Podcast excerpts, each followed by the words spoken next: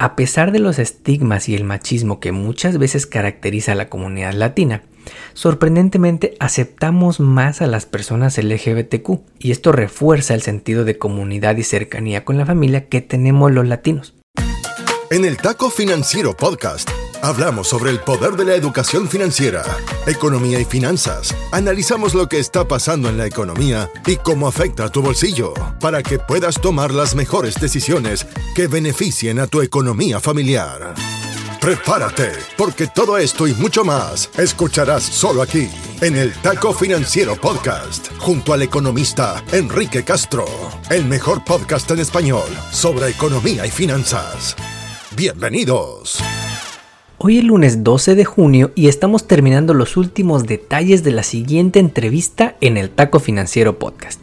Y si eres un artista o te gustan las artes, no te puedes perder esta entrevista con nuestro amigo Fabián Rey, un muralista y fotógrafo que está dejando su huella latina en la ciudad de Austin, Texas. Pero todo eso será el próximo lunes. Y esta semana vamos a platicar juntos sobre un tema que es muy importante hablar durante este mes del Pride los avances en la inclusión de la comunidad LGBT, así como los retos que todavía enfrenta esta comunidad para la inclusión en la sociedad, particularmente en la inclusión financiera. Y es que así como otras minorías, la discriminación por orientación sexual existe en todas partes. Y hoy vamos a platicarte lo que debes saber y cómo podemos empezar a cambiar esto. Antes de comenzar, la contienda por la candidatura republicana para las elecciones presidenciales en Estados Unidos está más llena que la pulga a la que vas a comprar los domingos. Y es que en días recientes han anunciado sus candidaturas personajes como Ron DeSantis, mejor conocido como el gobernador que no quiere a los inmigrantes en su estado en Florida. Mike Pence, ex vicepresidente con Trump y la persona más aburrida con la que podrías platicar en una cena. Chris Christie, ex gobernador de Nueva Jersey, el que más ha criticado a Trump de todos los que quieren la silla grande, y otros seis que seguro no tienen chances, así que ni siquiera te los vamos a mencionar. Del otro lado, todavía no inicia la ola de anuncios del lado demócrata, pero Biden ya dijo que quiere competir nuevamente porque está bien joven para seguir siendo tu presidente. Ya te iremos actualizando. Ahora sí, vamos con el episodio de la semana. El Taco Financiero Podcast está en Internet en Instagram, Facebook, Twitter y TikTok. Encuéntranos como arroba taco financiero o visita nuestra web tacofinanciero.com. Encuentra más data sobre contenidos, entrevistas y mucho más. Mantente en línea y siempre actualizado. tacofinanciero.com. Una idea del economista Enrique Castro. Este mes, como seguro sabes, se celebra el mes del Pride lo que quizá no sabes es que se celebra en honor a las marchas que tuvieron lugar en Nueva York en junio de 1969, época en la que todavía era ilegal vender alcohol a personas lesbianas y gays. El evento más conocido fue una redada que hizo la policía en el bar conocido como Stonewall Inn, en la ciudad de Manhattan. El enfrentamiento entre policías y clientes desató varios días de protestas que llevaron al primer festival del Pride en 1970. A lo largo de los años, los eventos y festivales se hicieron en otras ciudades muy común y en otros países también, llevando a la celebración de todo el mes de junio como el Pride Month, declarado así en el año 2000 por el presidente Clinton. Y a pesar de todos los avances que hemos tenido en inclusión de las personas de la comunidad LGBTQ, existe todavía mucho trabajo por hacer alrededor del mundo. Un reporte del Pew Research Center, realizado en 2019, entrevistó a miles de personas en el mundo preguntando si la homosexualidad debería ser aceptada por la sociedad. Y si crees que Estados Unidos es de los más progresivos, estarías equivocado. Países como Estados Unidos y México tienen a 7 de cada 10 personas encuestadas pensando que la homosexualidad debería ser aceptada por la sociedad, cuando en países europeos como Holanda, España y Suecia, 9 de cada 10 personas están de acuerdo. Pero si te vas a otras regiones, encontramos que en países como la India, apenas 4 de cada 10 personas creen que la homosexualidad debería ser aceptada. Y en otros países como Rusia o Ucrania, esta cifra es de apenas 14%. En las últimas décadas, la mayoría de los países han aumentado su aceptación por las personas de la comunidad LGBTQ, principalmente en países con altos ingresos, por personas de ideología más de izquierda, por poblaciones más jóvenes, con mayores niveles de educación y por las mujeres. Del lado bueno, en 2001 Holanda se convirtió en el primer país en el mundo en legalizar la unión entre personas del mismo sexo y actualmente es legal en 34 países en el mundo, incluyendo Estados Unidos, México, Colombia, Chile, Argentina, Brasil, Costa Rica, Ecuador y Uruguay. Si bien hemos visto avances, en pleno 2023 seguimos viendo ataques alrededor del mundo a la comunidad LGBTQ, simplemente por ser quienes son. De los 193 países en las Naciones Unidas, 64 todavía criminalizan las relaciones entre personas del mismo sexo, de acuerdo con la Asociación Internacional de Lesbianas, Gays, Bisexuales, Trans e Intersexo.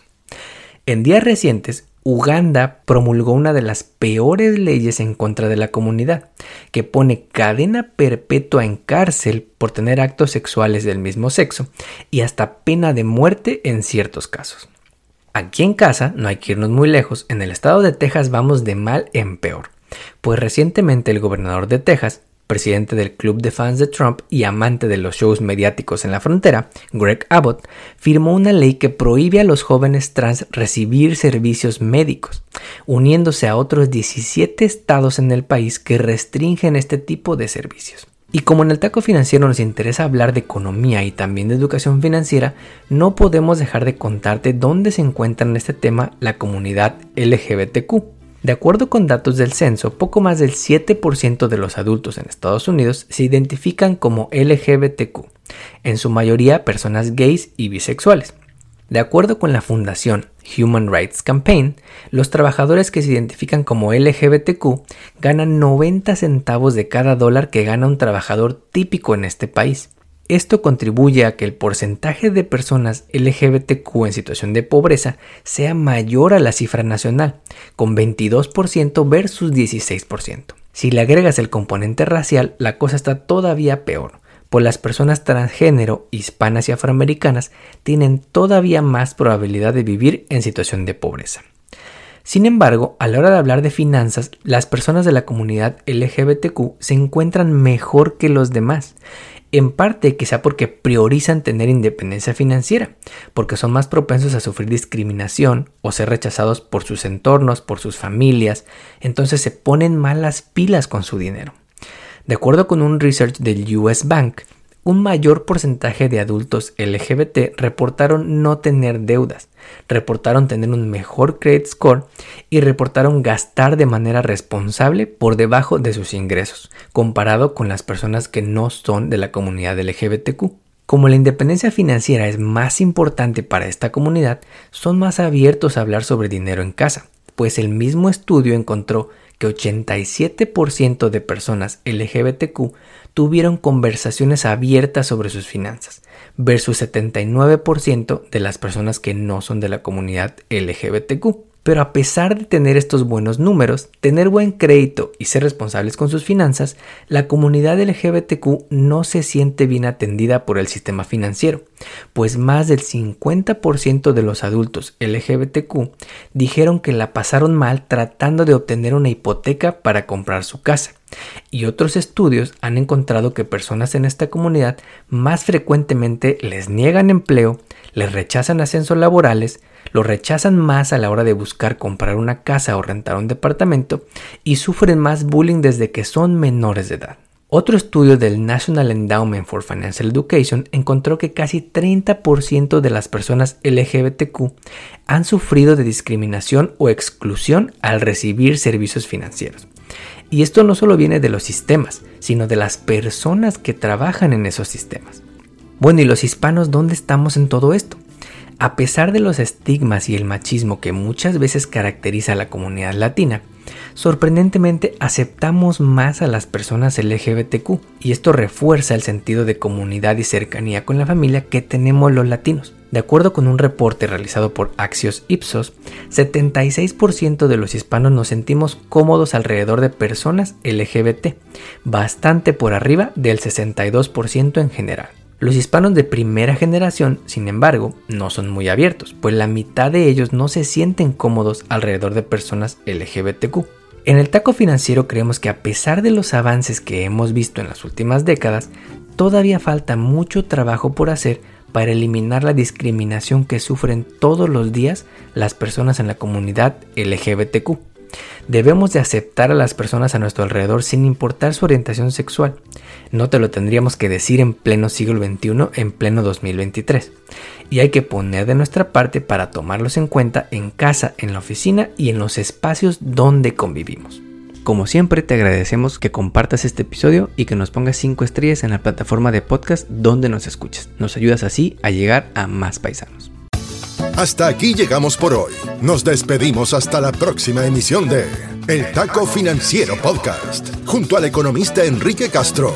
Todo sobre educación financiera para mejorar tu economía personal y lograr todas tus metas financieras.